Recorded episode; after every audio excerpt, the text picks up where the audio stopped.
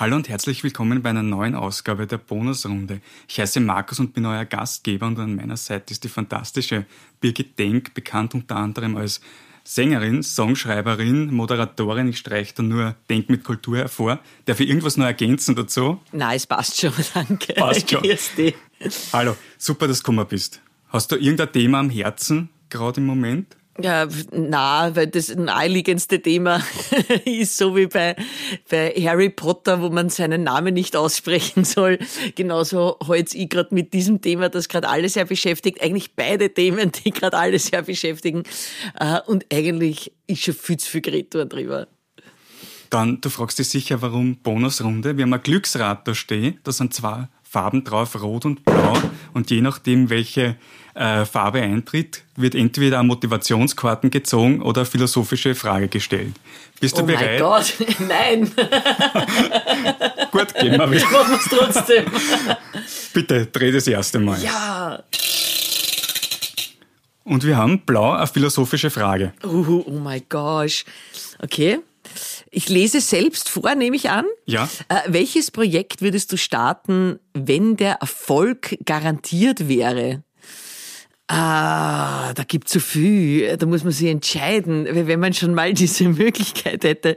Also, äh, welches Projekt würde ich starten, wenn der Erfolg garantiert wäre? Also, ich, ich, ich, ich tät, ich tät, äh, die feministische Weltrevolution starten, wenn der Erfolg garantiert wäre. Ich glaube tatsächlich, ähm, dass, also wenn Think Big, wenn du mir schon so eine Frage vorlegst, dann sage ich nicht irgendwie, weiß ich nicht, äh, meine Wohnung so immer sauber sei oder so, sondern dann Think Big und äh, ich denke mir tatsächlich, dass es irgendwie ein interessantes Projekt wäre, zu sagen, äh, alles, was bis jetzt von Männern geschupft war, worden ist in den letzten äh, tausenden Jahren, äh, drehen wir es einmal um, probieren wir es einmal. Äh, schlechter kann es nicht werden. Meinst du, so wird man am besten hinstarten? Einfach Austausch? Oder wie wird man da am besten vorgehen? Am idealsten? Na, also ich, ich, ich würde mal ähm, sagen, dass äh, man einfach sagt, okay, wir machen äh, eine Quote für Männer äh, und, den, und alle Stellen, die jetzt von Männern besetzt werden, werden von Frauen besetzt. Und dann schauen wir mal, was passiert. Also wechseln wir mal die äh, die, die, die Protagonistinnen aus, überall. Äh, beim, beim, beim Biller, bei der Kassa sollen einmal hauptsächlich Männer sitzen. Äh, Im Kindergarten hätte ich auch gern, dass eher Männer die Kinder endlich betreuen.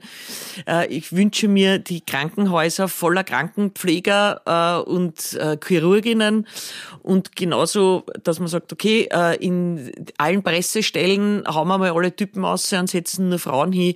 Ähm, das wäre mal interessant. Politisch natürlich auch. Äh, wir, wir setzen anstatt der, ich meine, in Deutschland findet es ja gerade statt, da wird jetzt quasi die Bundeskanzlerin durch einen Mann ersetzt. Äh, das könnten wir auch von mir aus machen wir das im EU-Parlament auch wieder, dass die Vorsitzende Ratspräsidentin quasi auch ausgetauscht wird wieder durch einen Mann. Aber sonst können wir ruhig äh, umdran. Äh, ich bin auch sehr interessiert, dass viel mehr Bierführerinnen durch äh, Wien fahren. Äh, dann gibt es weniger Unfälle wahrscheinlich. Ist auf jeden Fall eine perfekte Utopie oder eine perfekte Entwicklung wäre das, finde ich auch. Also vor allen Dingen, es kann ja nicht, äh, es kann ja nicht schlechter werden. Also ich bin ja immer auch der Meinung, es ist ja immer so interessant, wenn man sagt, na ja, aber es sollte doch mehr Politikerinnen geben, ist oft einer der ersten Einwände von äh, oft Männern oder auch Frauen, naja, warum sollen die besser sein? Äh, ich will gar nicht, sie besser sind. Die sollen genauso schlecht sein wie, die Männer, weil erst dann ist irgendwie äh, Gleichberechtigung äh, erreicht, dass auch schlechte Politikerinnen arbeiten dürfen. Wir sind ja am besten Weg gerade dorthin eigentlich. Ich mache jetzt kurz einen Schnitt. Du bist hier, weil du äh, vor kurzem dein neues Album veröffentlicht hast, Erdbeeren und Musik. Und dazu eine Frage, ähm, ganz grundsätzlich, was ist dein Rezept für einen perfekten Song? Das gibt's natürlich überhaupt nicht, äh, weil was ist der perfekte Song? Also für mich ist die, die, die Herangehensweise, dass ich weiß, dass ich mit den Kollegen, mit denen ich jetzt mittlerweile seit 21 Jahren Musik mache, dass wir uns gut kennen und dass jeder das beiträgt, äh, wozu er in der Lage ist und was er liebt. Und wenn, er, wenn man beides dann zusammenwirft, dann passiert ein schönes Lied. Bei dem Album war es dieses Mal so, dass wir aufgrund der Eingesperrtheitssituation und dem sich nicht sehen können, äh, was für uns total unüblich war, weil 21 Jahre so lange Strecken haben wir uns noch nie nicht gesehen, dass man da dann gemeinsam überlegt, wie könnte man eiche Lieder schreiben, ähm, wie könnten wir gemeinsam äh, Themen finden, die eben nicht äh, den Unaussprechlichen betreffen oder das Unaussprechliche betreffen. Ähm, das war irgendwie ein spannender Prozess und, und das, was dann herauskommt, im besten Falle sind Lieder, mit denen nicht nur wir was anfangen können, sondern auch das Publikum. Ist aber interessant, das habe ich schon von sehr vielen gehört, dass sie jetzt sagen, sie wollen das Thema, was da im Raum steht, absichtlich nicht irgendwie thematisieren. Ähm, ja, wenn du Lieder schreibst, würdest du sagen, was ist das Schwierigere, durch die Welt gehen und eine Inspiration dafür zu finden, für das, was du schreibst, oder das dann in Lieder zu gießen? Also bei mir ist ja der Prozess ein, ein sehr unromantischer. Äh, ich bin jemand, der, glaube ich, aufgrund seiner Sozialisation und seiner beruflichen, seines beruflichen Werdeganges, ich bin Sozialpädagogin, darauf gedrillt wurde, äh, mit offenen Augen beobachtend durchs Leben zu gehen. Das kann ich mir nicht mehr angewöhnen, das ist halt so. Und da fühlt sich ja eh ständig was an. Also da, da macht man ja dauernd Erfahrungen. Und ich bin dann aber nicht eine von denen, die dann mit so einem kleinen Block herumläuft und sich dann Notizen macht für Textzeilen. Oder dann heimgeht und sagt, oh, ich habe eine Erkenntnis gewonnen, ich muss sie sofort zu Papier bringen. Sondern ich, ich, ich denke nicht ans Liederschreiben so äh, üblich. Erst wenn meine Band und ich beschließen, wir wollen neue Lieder schreiben, dann ist es wahrscheinlich durchs österreichische Schulsystem bei mir sehr geprägt, dass dann, wenn ich ein Abgabedatum habe, ich plötzlich äh, sehr kreativ werde. Das heißt, wenn die Kollegen sagen, am Sonntag ist Probe und wir brauchen ein nächstes Lied, dann setze ich mich hier und dann schreibe ich eins. Und dann kann ich quasi aus diesem äh, großen Topf der, der, der Erkenntnis, der Beobachtung der letzten Wochen und Monate und teilweise Jahre äh, was finden, was sich zu einem Lied eignet. Und das mache ich dann. Und dann haue ich es wieder weg und dann schreibe ich es noch einmal oder es wird gleich was. Also das ist dann sehr unterschiedlich.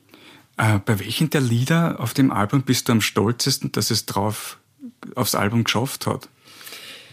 Das impliziert was sehr Gescheites, deine Frage, nämlich äh, man muss textlich äh, schon auch manchmal ringen um Passagen, weil es natürlich, wenn es wie bei uns im Wiener Dialekt ist, jeder auch andere Bilder mit anderen Wörtern hat. Wenn jemand hört I love you, dann hat jeder irgendwie ja halt I love you Bilder. Aber wenn es so wirklich ans Eingemachte geht und man Wörter benutzt, äh, die äh, bei einem anderen ein anderes Bild machen oder andere Erfahrung haben, äh, dann ist es oft schwierig, Texte durchzubringen. Ich habe zwei Songs, für die ich recht gekämpft habe, weil dann bei uns, in unserem Fall natürlich dann auch noch meine weibliche Sicht auf Dinge dazukommt, die ich den Männern oft erklären muss. Welche äh, waren das, wenn ich Das war eben, gerne, äh, das ist auf den einen äh, Ding auf alle Fälle, äh, wir brauchen keine Höden. Da wir tatsächlich raffen müssen, weil irgendwo dieses heroische, wir wollen doch alle, also in dem Lied geht es darum, dass ich der Meinung bin, dass wir in einer Gesellschaft leben, wo wir uns alle miteinander ausgemacht haben, dass die Coolen die sind, die aus der Masse stechen, dauernd gewinnen und irgendwelche Pokale haben. Auf das werden wir sehr stark trainiert. Und wir, wir erklären dann die Krankenschwestern zu Helden der Pandemie, äh, anstatt dass wir einer ordentlicher Geld zahlen. Also auf das Heldentum, glaube ich, können uns pfeifen. Und über das wollte ich ein Lied schreiben, dass ich der Meinung bin, dass wir Brüder brauchen und Schwestern und Kameraden äh, und, und nicht, nicht Champions oder so irgendwas. Und da waren die Kollegen gar nicht so der Meinung. Also die waren irgendwie, also dieses Hermann Mayer hat Gold gewonnen, ist in unserer irgendwie äh, Vorstellung von, von Erfolg und so, so will ich sein sehr stark drin. Und ich glaube, wir sollten eher das, die Masse feiern und nicht äh, den, der heraussticht. Ähm, das war irgendwie so, da habe ich ein bisschen erklären müssen. Und das Zweite äh, ist tatsächlich Bugel Kraxen gewesen, ein Lied an meine ähm, Nichte. Da eben das Wort Bugel Kraxen tragen wahrscheinlich für manche Menschen unter 30 schon erklärbar ist. Also jemanden Huckepack nehmen, das ist etwas, was ich als ein sehr schönes Bild sehe, wie man äh, Kinder ein Stück weit einfach, es müssen nicht die eigenen sein, sondern gesellschaftlich einmal ein Stück weit einfach auch trägt, wenn es einer zu mühsam ist, aber immer mit dem Wissen, ähm, man lässt sie dann aber schon wieder laufen äh, und helikoptert da nicht unbedingt um die ganze Zeit. Und dieses Wort Bugelkraxen hat die Band sehr gespalten. Also ob das jetzt ein grausliches Wort ist, das kann man nicht singen, da hat man schiere Bilder im Kopf. Und ich empfinde das als was Wunderschönes. Und ähm, da haben wir uns darauf dann geeinigt, dass es Zuhörerinnen geben wird, die sagen wird, Vogelkraxen ist aber schier. Und andere, die wie ich sagen werden, ah, oh, ist das schön. Und das kann man halt das Lied auch stehen lassen, es muss nicht alle gefallen. Ich, hab, ich hab's mir auch gehört, das Album natürlich, und haben wir zuerst gedacht, aha, was kennt's heißen, haben wir dann das Lied auch gehört. Und dann ist es ja eh klar, um was es ja. geht, weil oft müsste man es einfach dann auch hören einmal ja. und nicht vorher schon sagen. Naja, Bugelkraxen ist halt ein Wort, was halt nicht sehr Gesang schön umkommt, aber so dieses Bild äh, und, und ich bin Bugelkraxen tragen worden und ich, ich sage absichtlich zu meiner Nichte, komm, ich trage die Bugelkraxen, ähm, weil ich, für mich ist das auch was, was Wärmendes, dieses Wort. Findest du, ist es genauso leicht? Ich glaube, ich brauche gar nicht fragen, weil du bist ja sehr offen, aber ich tue es jetzt trotzdem ist es genauso leicht für dich, dass du die Sachen, die du in die Lieder verpackst, dann in echt auch sagst zu anderen Menschen? Genauso? Also tatsächlich ist es so, dass das meiste, was bei uns in Liedform gegossen wird und vor allem auf dem Album Erdbeeren und Musik, das war ein Prozess, der, wo mir die Kollegen ein bisschen mehr persönliche Geschichten abgerungen haben auf dem Album. Ich habe in Liedform meistens persönliche Geschichten nicht erzählt bis dato. Einfach aus dem Grund, weil man gedacht habe, äh, ja, ist das relevant, was jetzt bei mir so passiert ist bis dato. Und die Kollegen haben mich darauf hingewiesen, dass ihnen auffällt, dass während unseren Konzerten, und da haben wir ja relativ viel Erfahrung, der Ratsche recht zwischen die Lieder, was mir so einfällt. Und die Kollegen haben gesagt, da erzähle ich viel von mir und ihnen ist aufgefallen, dass die Leute oft dann die Lieder als, als Zwischenfüller zwischen meinen Geschichten irgendwie empfinden und das taugt einer überhaupt nicht zurecht. Und ich sollte doch viel mehr auch private Geschichten in die Lieder packen. Und das ist auf Erdbeeren und Musik passiert. Und ich denke schon, dass in der Sprache oder mit den Ausdrücken oder soweit ich in mein Privatleben Einblick gebe, das auf den Liedern so ist, wie es natürlich auch jetzt dir zündet. Ja. Zuerst hast du schon das schulische, die schulische Zeit angesprochen äh, und du hast ja jetzt auch über das Dialekt singen klarerweise. War es eigentlich in der Schulzeit so, dass du Dialekt geredet hast in der Schule? Also bei mir war es so, dass ich bis äh, meine komplette Volksschulzeit in Hochdeutsch verbracht habe. Meine Eltern und Großeltern und mein Umfeld hat sehr darauf Acht gegeben, dass ich äh, Hochdeutsch spreche. Äh, das habe ich dann auch noch ein bisschen durchgezogen, glaube ich. Und dann äh, nach einer Zeit, glaube ich schon, vor allen Dingen spätestens dann, ich bin, äh, habe eine BHS besucht, Berufsbildende Höhere Schule in Baden. Und da hatte ich Mitschülerinnen aus Vorarlberg, aus Kärnten, aus Tirol, aus der Steiermark, von überall her. Und da haben wir alle unseren Dialekt sehr hochgehalten, weil wir alle nicht mehr zu Hause waren, weil wir alle ein bisschen vermisst haben, wie bei uns daheim geredet wird und wir haben uns gegenseitig in unseren Dialekten angesprochen und das war total super. Ich habe Vorarlbergerisch gelernt zu verstehen, ich, ich, ich liebe den, den Mühviertler Dialekt.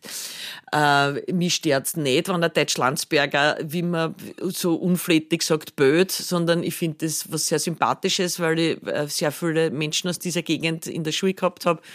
Und wir haben das eigentlich wirklich sehr gepflegt zum Hass unserer Deutschprofessorin, die eine sehr konservative, sehr alteingesessene von und zu Professorin war äh, und mit der haben wir wirklich unsere Kämpfe ausgefochten im Unterricht und sogar bei der Matura, nicht in meiner Klasse, aber zwei Klassen über mir, war eine Mitschülerin, die beinhart ihre Deutschmatura im Vorarlberger Dialekt abgehalten hat. Ich wurde dann nicht beurteilt und musste im September nochmal ran.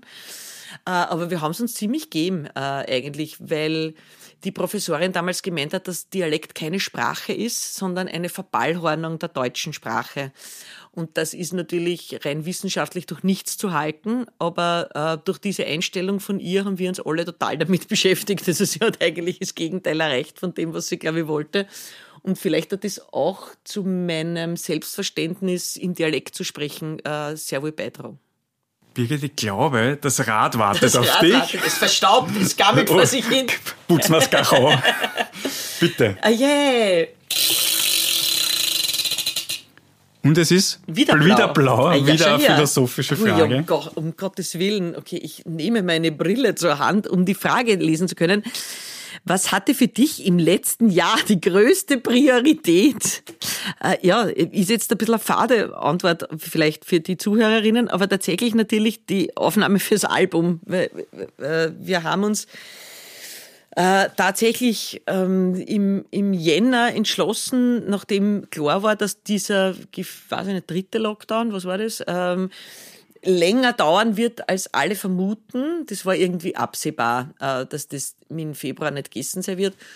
Und wir ja damals schon seit November im Lockdown gesessen sind und nicht musizieren konnten und keine, die Konzerte alle angesagt worden sind. Und also es war, ja ein ständiger Abschied. Also ich habe sehr gut gelernt im letzten Jahr, mich von Dingen zu verabschieden.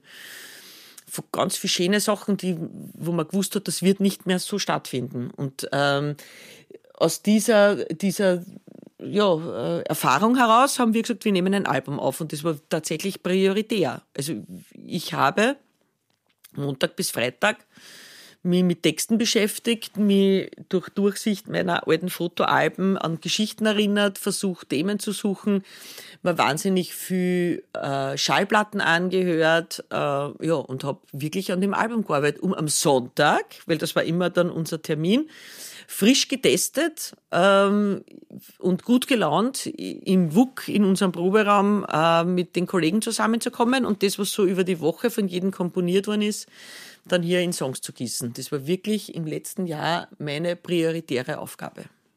Gibt in den Albumsprozess, in den Aufnahmeprozess gab es da irgendwie Probleme, die entstanden sind? Und wie bist du dann, wenn ja, darüber hinweggekommen? Also eigentlich war, also Probleme waren es überhaupt keine. Mein, mein äh, Marketing-geschulter Keyboarder würde sagen, es gibt keine Probleme, nur Aufgaben, die es zu lösen gilt. So haben wir das eigentlich auch empfunden. Also wir, wir haben natürlich Probleme gehabt mit ähm, rein technischer Natur, wie, wie kommen wir alle gleichzeitig ins Studio? Äh, wird es da erlaubt sein, weil wir in St. Pölten aufnehmen, dort irgendwo zu schlafen, obwohl alle Hotels nur zu sind? Also das waren irgendwie so die, dieser Pandemie geschuldete, heraufdämmernde Aufgaben, die irgendwie zu lösen waren. Und sonst war es eigentlich ein sehr lustvoller Prozess, den ich jetzt nicht problematisch gefunden habe. Mit der einzigen Geschichte, und da spreche ich jetzt für alle Musikerinnen und Musiker, mit dem einzigen, was sie für jeden von uns stellt, wie stelle die Maria auf, weil das Geld kostet. Äh, ja, das haben wir auch alle gemeinsam besprochen und offensichtlich erledigt, weil sonst war das Album nicht da. um hier jetzt wieder einen Schnitt zu machen, und nicht so sehr in die Pandemie, in das Pandemie-Thema zu gehen, will ein bisschen über Denk mit Kultur reden, wenn das in Ordnung ist. Ähm, was, bevor es das Format gegeben hat, was war deiner Meinung nach das, was bisher in Interviews gefehlt hat? Äh, genau das hat gefehlt. Es haben Gespräche gefehlt. Also ein Interview würde ich charakterisieren, das, was wir gerade machen. Du hast da was überlegt, du hast dich mit mir beschäftigt, du hast da äh, überlegt, was interessiert dich, was interessiert Menschen da draußen und du versuchst dieses, dein Interesse durch äh, Antworten von mir zu stillen. Äh, das ist ein Interview. Die gibt's. Die gibt's gut, die gibt's, gibt's interessant im TV, die gibt's. Und dann gibt's ganz wenig Gespräche, wo der Interview ja, die Interviewerin äh, nicht äh, sich vorher überlegt, was für Fragen gestellt werden, sondern sich äh, ausschließlich, wie wenn man sie mit Freunden trifft, beim Wirten oder äh, beim Mittagessen oder sonst irgendwas bei der Familienfeier, ähm, man sich selbst sehr stark auch einbringt als Person, ähm, sich auch Fragen gefallen lässt äh, von der anderen Seite und gemeinsam äh, versucht, ähm, über ein Thema, über das man, die sind halt auch interessiert, äh, zu sprechen. Und das gibt's ganz selten. Also Gespräche gibt's ganz selten und nämlich wertschätzende Gespräche, wo es nicht von Anfang an klar ist, den mache ich auf, da gibt's Quote. Oder äh, ich finde ihn total unsympathisch und das soll jeder merken in der ersten Minute des Gesprächs. Ähm, sondern wo man empathisch auf Augenhöhe zu schauen, was da kommt. Gut, in meinem Fall gut vorbereitet, weil wie bei einer Familienfeier, ich kenne ja in Brandauer nicht. Ich war ja mit dem nicht schon auf 17 Weihnachtsfeiern und auf vier Urlaub und ich war noch nicht bei einem Besuchen, wenn er krank war oder so. Den kenne ich nicht. Deshalb lese ich mich ein von dem, was er preisgegeben hat bis jetzt und dann unterhalte ich mich mit ihm. Hast du einen besonderen Trick bei der Vorbereitung? Wie ja, man muss vorgehst? wahnsinnig viel lesen und schauen und, und äh, der, der, Trick ist der, äh, den Menschen von Anfang an dann in der Aufzeichnungssituation, weil sobald Kameras rennen, kriegt da jeder geschulte, prominente äh, sein Kameragesicht und seine Kamerathemen, was natürlich total okay ist. Äh, aber dem Gesprächspartner, der Gesprächspartnerin von Anfang an das, das Gefühl zu geben, hätte machen wir es ein bisschen anders. Fürchte nicht von mir, wir, es passiert nichts, äh, es passiert nicht, ich mache dich auf, wie die meisten gewöhnt sind vor Gesprächen sondern äh, du interessierst mich äh, und das ist das, was ähm, die, die, die, die schwierige Situation ist. Der Trick bei uns ist dieser Gegenstand, mit dem wir von Anfang an arbeiten, indem wir die Leute mit einem Gegenstand konfrontieren, wo wir hoffen, dass ihm sofort eine für ihn launige Geschichte einfällt, die vielleicht jetzt nicht zu privat ist oder die nicht zu an was erinnert, an was er nicht gerne erinnert wird, sondern äh, wo gleich mal irgendwie eine private Geschichte kommt, über die er gerne spricht und vielleicht noch gar nicht erzählt hat. Und da ist meistens schon der Door-Opener, dass die Leute äh, anders in diese Gesprächssituation gehen. Alkohol hilft auch und ähm, die Band hilft auch. Also, dass da Musik passiert, die live gespielt ist, ist einfach auch gleich mal ein anderer Zugang. Würdest du sagen, fällt es dir leichter, Fragen zu stellen oder gestellt zu bekommen? Es kommt total drauf an. Beides kann sehr lustvoll sein und beides kann wahnsinnig anstrengend sein. Es gibt Menschen, wo sich herausgestellt hat, äh, dass das sehr schwer mit denen ins Gespräch zu kommen ist. Das ist dann wahnsinnig mühsam und interessiert mich dann eigentlich nicht, muss aber irgendwie die 25 Minuten füllen und, und versucht dann halt über 17 Themen den doch noch irgendwie zu erreichen. Und dann gibt es Situationen, wo das sofort funktioniert. Und umgekehrt gibt es Fragesteller oder Gesprächspartner, die von mir was wissen wollen, die mich wahnsinnig langweilen, weil ich das Gefühl habe, der will von mir nichts wissen oder der der, den, den interessiert es eh überhaupt nicht, so interessiert es mich dann auch gleich nicht. Oder es kommt ein lustvolles Gespräch zustande, wo ich wirklich das Gefühl gehabt habe, da hat jemand entweder seine Arbeit ernst genommen oder der ist wirklich an mir interessiert und dann macht das Spaß. Also es kann in beide Richtungen sehr lustvoll, aber auch sehr anstrengend sein. Ähm, hast du durch diese vielen Gespräche, die du führst, irgendwas auch daraus persönlich für dich gezogen? Kannst du dich an eine besondere Sache erinnern? Also was ich, was ich gelernt habe durch, durch, die, durch viele Gespräche, ist, äh, dass eigentlich alle Leute total gleich sind. Also wir, wir, wir sind, also jetzt nicht im, im, im Fadensinne, sondern es treibt uns alle irgendwie so dieses, wir wollen gehört werden, wir wollen lieb gehabt werden, wir, wir wollen äh, mit dem, was wir tun, irgendwie Anerkennung kriegen, ob negativ oder positiv. Und das ist was, was total hilft, wenn man einfach dann auf Augenhöhe eigentlich mit jeder Person, egal was die sonst so tut, ob das jetzt der Opernstar ist oder ob das weiß ich nicht, ein Schlagzeuger ist, der gerade auffängt, oder ob das eine Dame ist, die mich angewackelt beim Hundeisalfieren oder was auch immer, dass wir alle irgendwie gleich sind und ähm, das, das, das hilft finde ich. Weil in einer Zeit, wo man eh versucht, alle irgendwie so ungleich zu behandeln oder wir uns gegenseitig so ungleich behandeln, äh, habe ich das irgendwie gelernt bei den vielen Gesprächen, die ich geführt habe. Wenn du überlegst, das Künstlerinnen-Dasein, das besteht ja aus mehreren Dingen. Äh, das Auftreten, das Album aufnehmen, das Interview, Fragen beantworten. Was ist jetzt im Nachhinein das, was du nicht gedacht hast, dass es das Schwierigste für dich ist. Ist überhaupt was schwierig für dich von diesen Dingen? Die schwierigste ist alles, was du nicht erwähnt hast jetzt. Okay. also ganz ehrlich, das, die schwierigste ist das, das alles andere. Also es ist immer so, die, die Leute da draußen sehen ja immer nur so die Spitze des Eisbergs von unserer Arbeit. Also quasi ein, ein launiges Interview, ein Foto in irgendeiner Zeitung oder den Auftritt äh, beim Konzert oder so. Aber die sehen ja nicht, wie ich vorher im Köller den ganzen Schaß ins Auto zah. Äh, oder, oder die ja nicht, wie ich vorher stundenlang diskutiere, äh, wer jetzt das Licht holt. Äh, aus, oder, oder ich mit einem Kollegen telefoniere, wer wo anholt oder mit dem Veranstalter, warum die Gage noch nicht da ist von vor drei Monaten oder äh, ich irgendwelche Sachen ausfüllen muss, Sozialversicherung, Steuer, also alles, was da auch noch dran hängt. Also das ist also alles, was am liebsten nicht nur spülen, komponieren und Interviews geben. Ja, alles andere könnte das gern wer anderer machen, wenn er das Geld hätte. Aber gehört auch dazu. Ist, ist, ist so. Früher war es eher anders, aber schon die letzten 30 Jahre hat sich in die Richtung entwickelt. Aber das Anstrengendste, um die Frage vielleicht so auch noch von der anderen Seite zu beantworten, das Anstrengendste ist schon so diese Selbstvermarktung. Also das ist was, was am anstrengendsten ist, weil ich bin nun einmal in der Popularmusik äh, und da ist jetzt schon natürlich, äh, dass man halt ganz oft sagen muss, wie super man ist äh, und wie gut aufgelegt man ist und wie leicht einem alles von der Hand geht.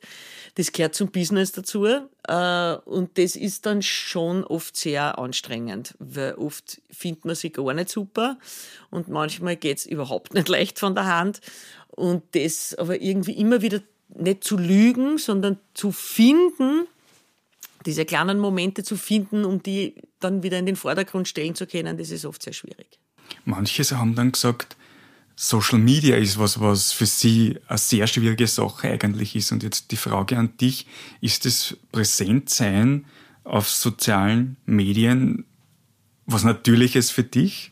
Also ich habe es bei mir Gott sei Dank total in der Hand. Ich kenne Kollegen und Kolleginnen, die das total hassen und jemand anderen machen lassen. Ich kenne Kolleginnen, Kollegen, die so berühmt sind, dass jemand von der Plattenfirma das macht. Äh, die haben, glaube ich, den meisten Druck, weil da geht es natürlich beinhart um Content, Content, Content. Also wenn da einen Tag nur zwei Instagram-Stories sind, kriegen sie schon einen Anruf, sie sollen bitte irgendwas wieder posten.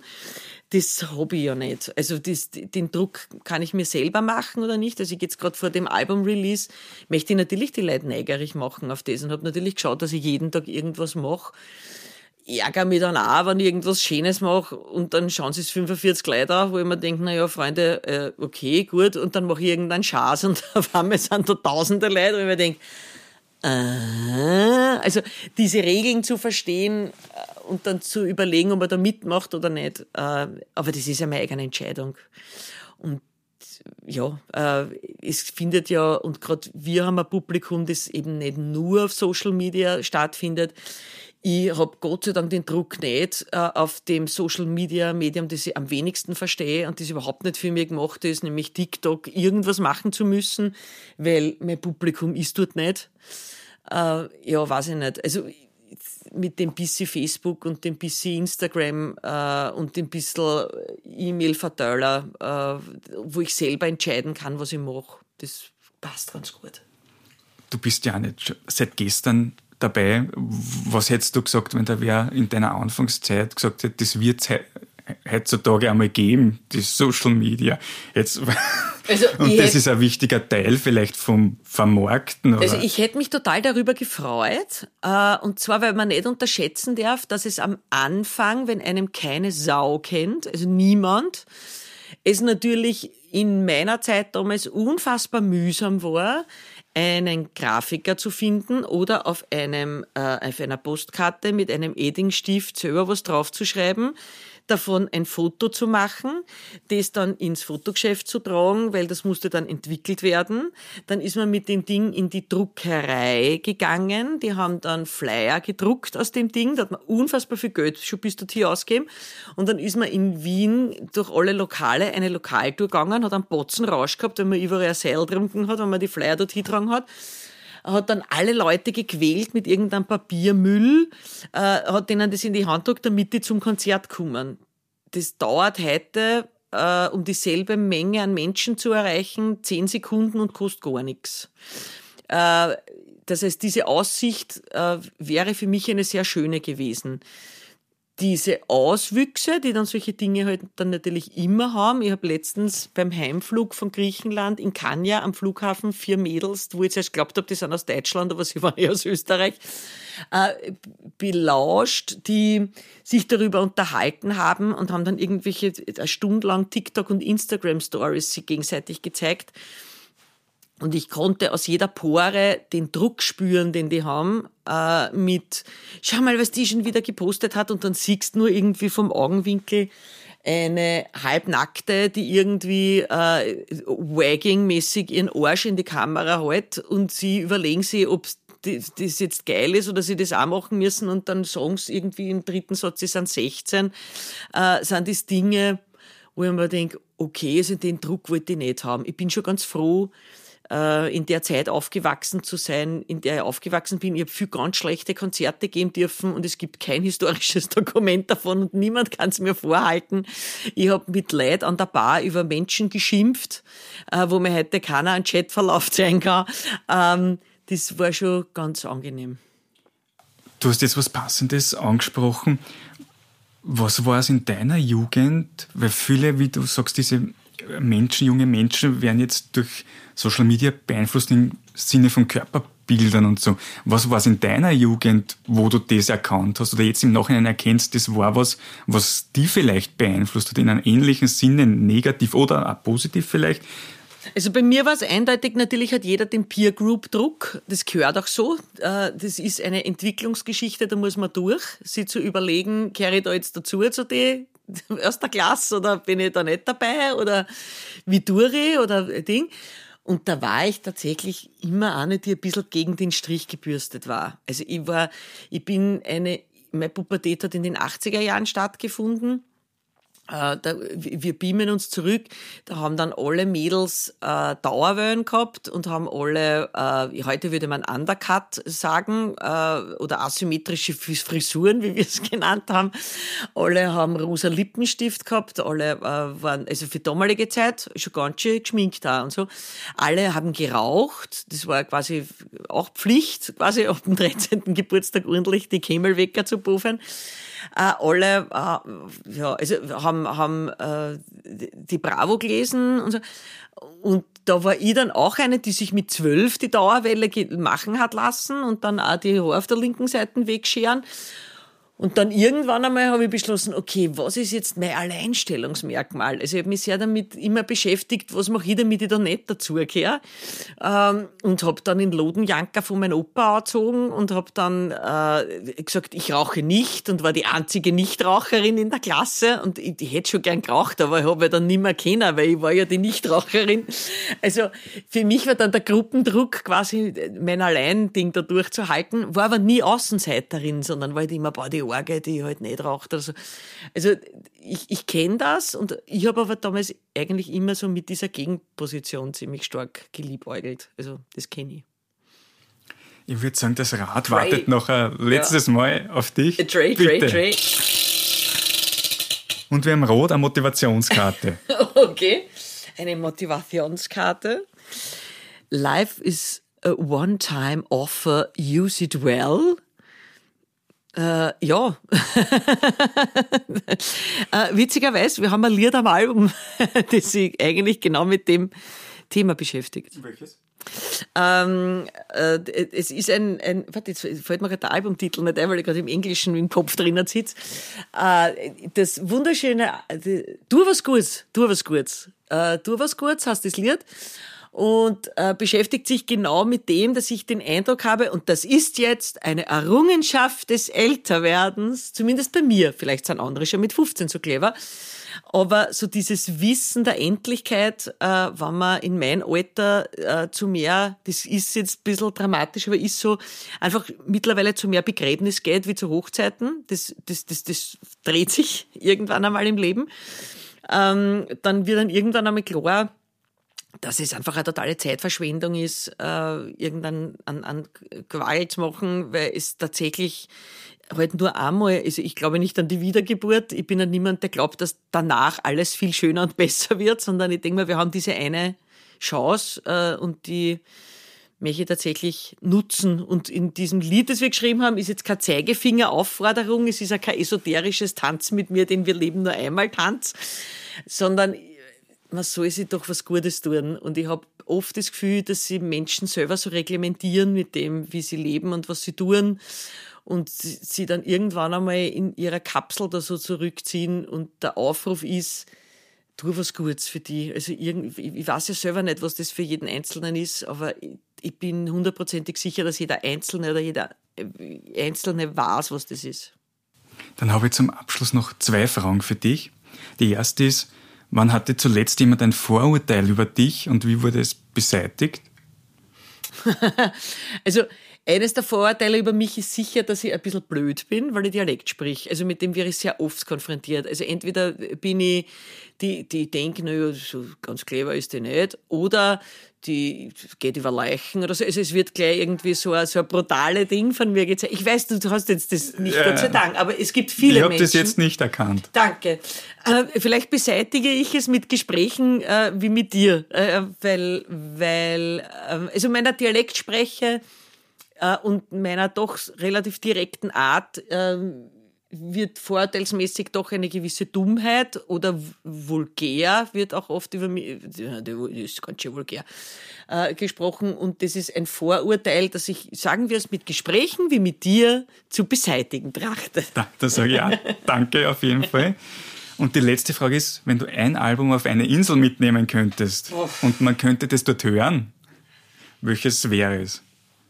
Boah, ist das schwer. Ich, ich würde sterben vorher, wenn ich nur ein Album mitnehme. Ich würde mich umbringen. Also es ist, es ist wirklich für mich total schwierig. Es ist mir ist wahrscheinlich ein Doppelalbum sei schon einmal, um, um dir, deiner Frage ein bisschen ein Schnippchen zu schlagen.